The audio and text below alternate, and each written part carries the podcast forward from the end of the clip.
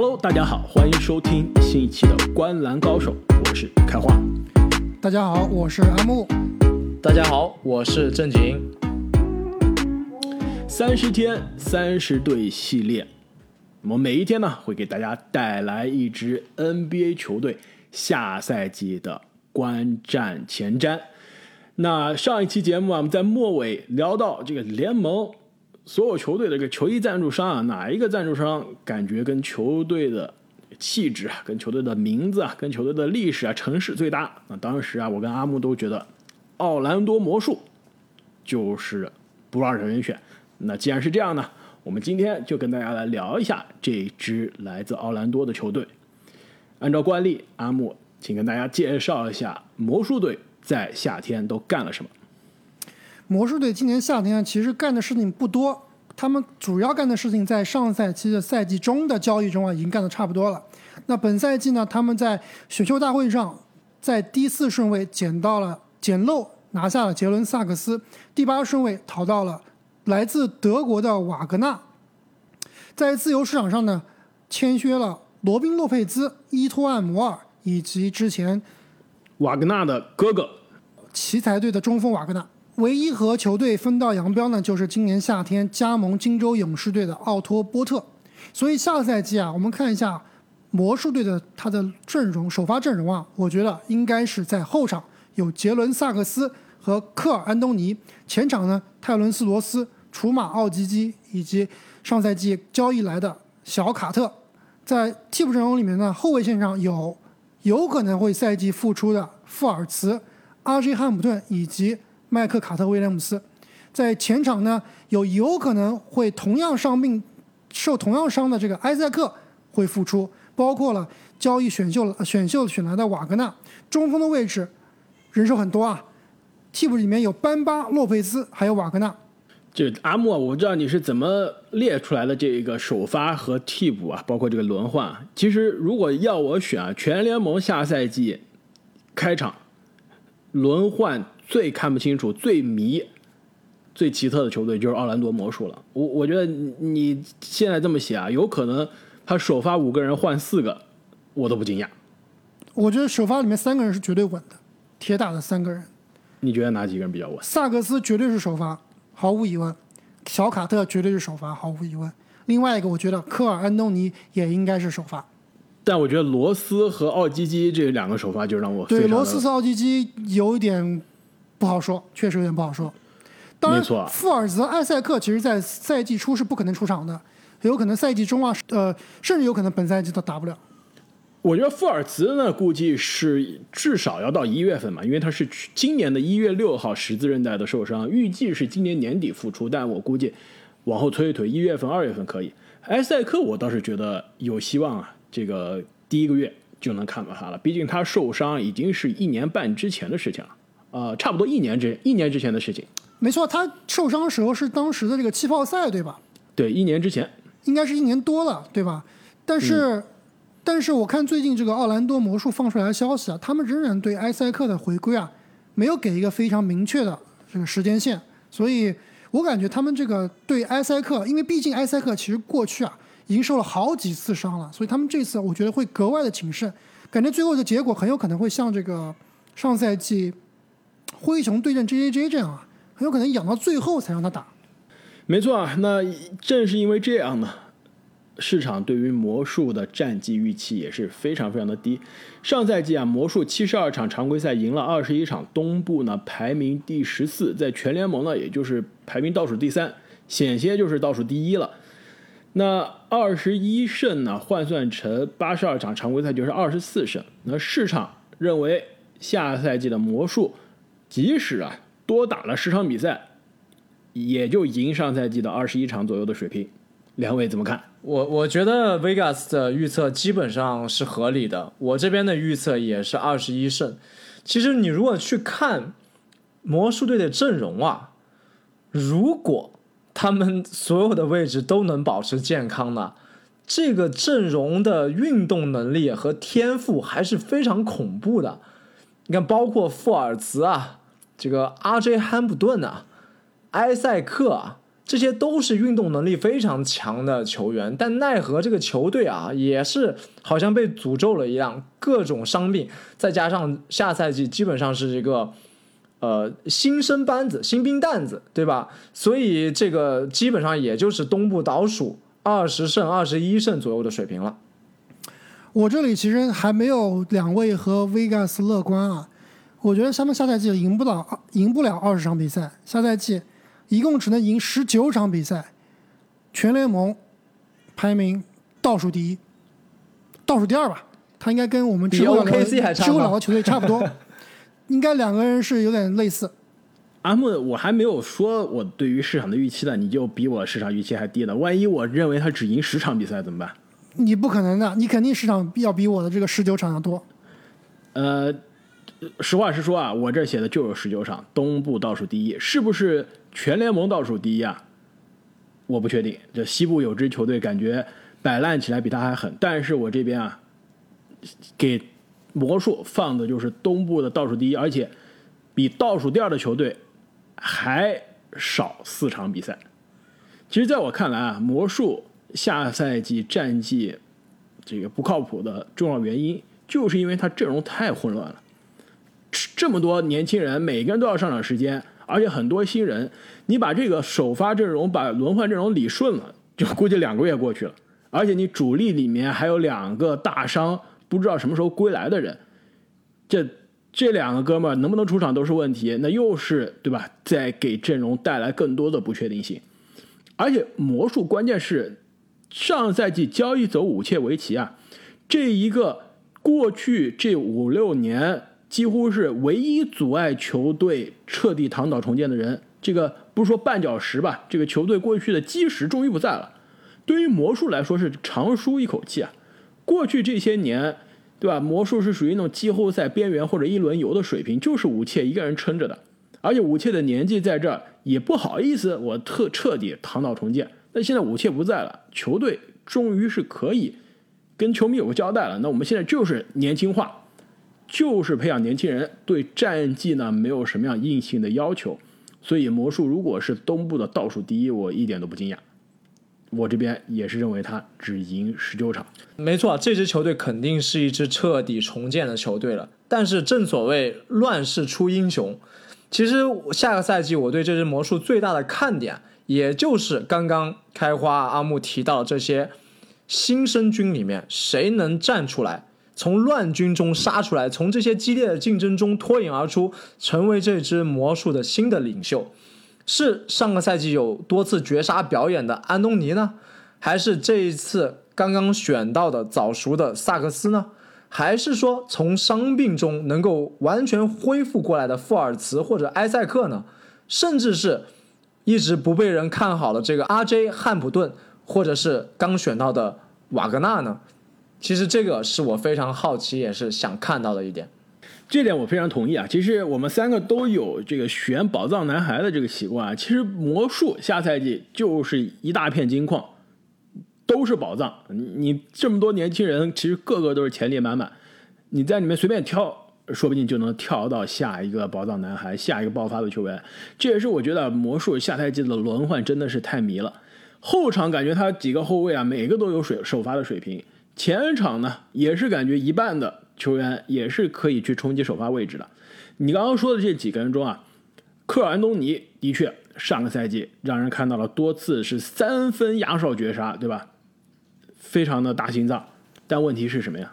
但是你看到今年的夏季联赛啊，安东尼打的是一个辣眼睛啊，而且他跟萨格斯在场上好像并不是非常兼容，所以我对安东尼的未来是非常非常担心的。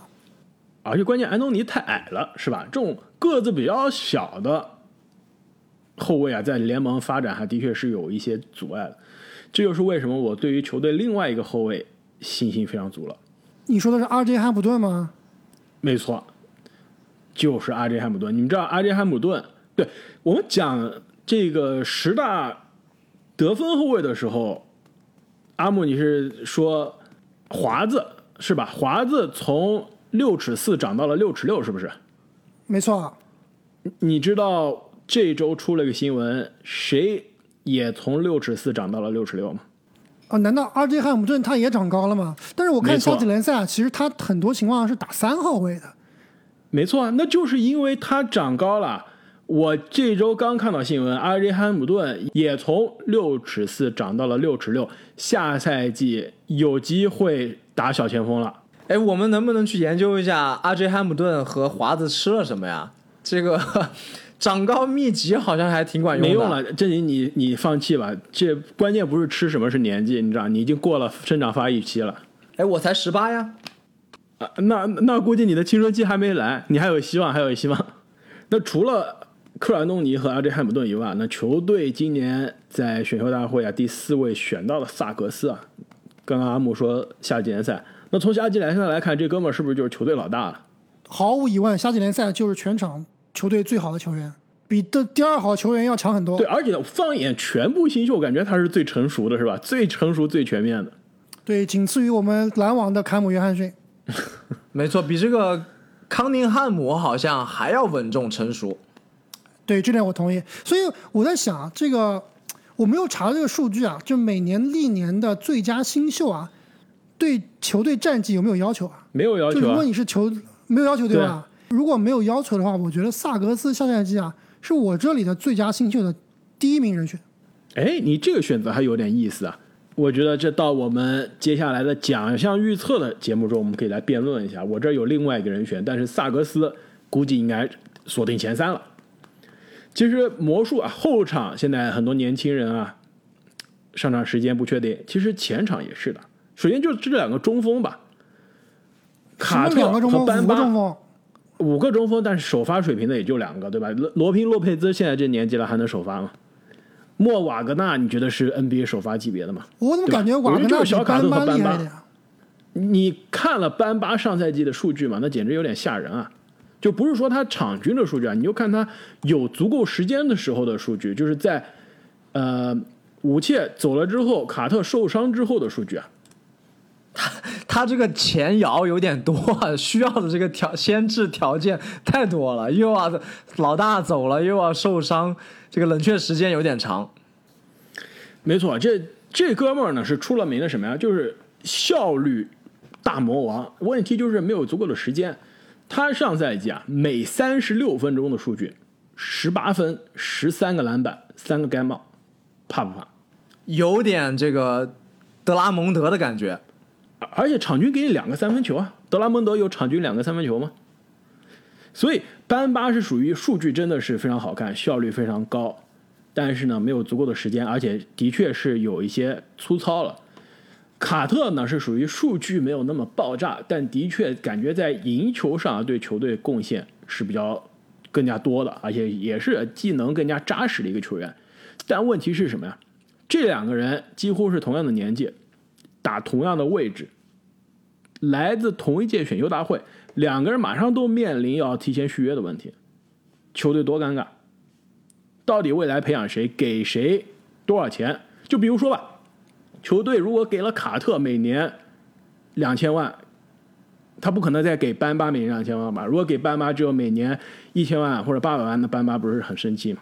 没错，其实不光是这个中锋的问题啊，其实刚刚我们也说了，他们后场的天赋啊，年轻球员啊，彩票啊有点过多了，所以我倒是觉得他们在赛季中啊，有没有可能把一到两名球员交易掉？很有可能是卡特和班巴中的一个，甚至是有可能啊，如果富尔茨回归啊，很有可能富尔茨也会被打包一起交易掉。毕竟他现在和这个球队的未来的基石萨格斯啊，还是有点冲突了。那除了萨格斯之外，两位对于这个球队今年的另外一个新秀八号选到的瓦格纳有什么样的期待？其实这哥们儿从夏季联赛来看有点懵啊，是吧？让大家大家觉得可能是前十中最最水的一个了。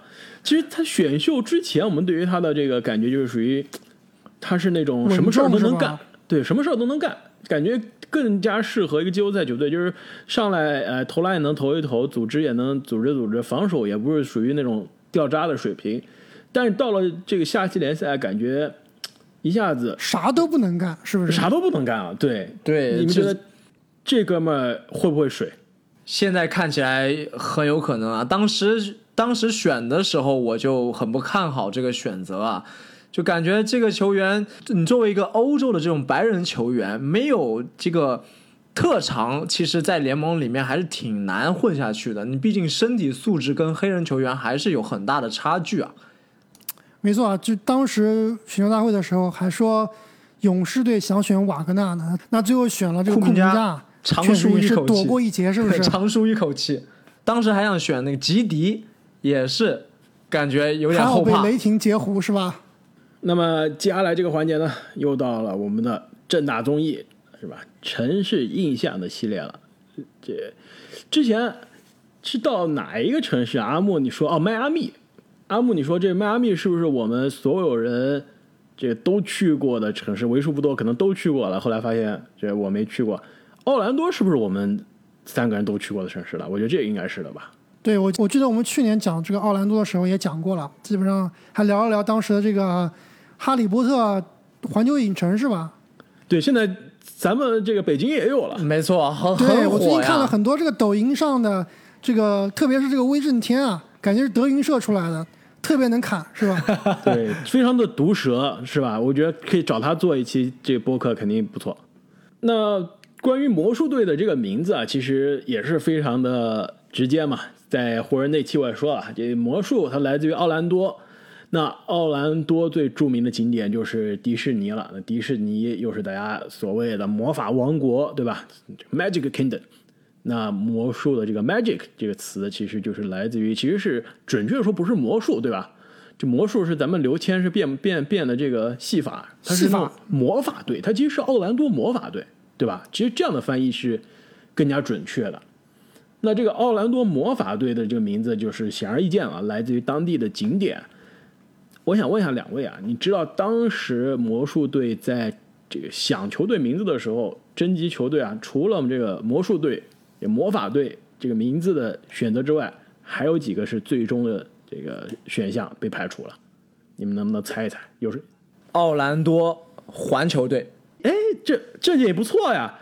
你这个脑洞大开，但是猜的很对，它真的有一个奥兰多，它不是 Universal 的那个环球啊，但它是有一个这个环绕地球的这个 orbits，其实它就是来自于这个环球影城的这个 logo 的意思，还真的是，你真真的是猜对一个。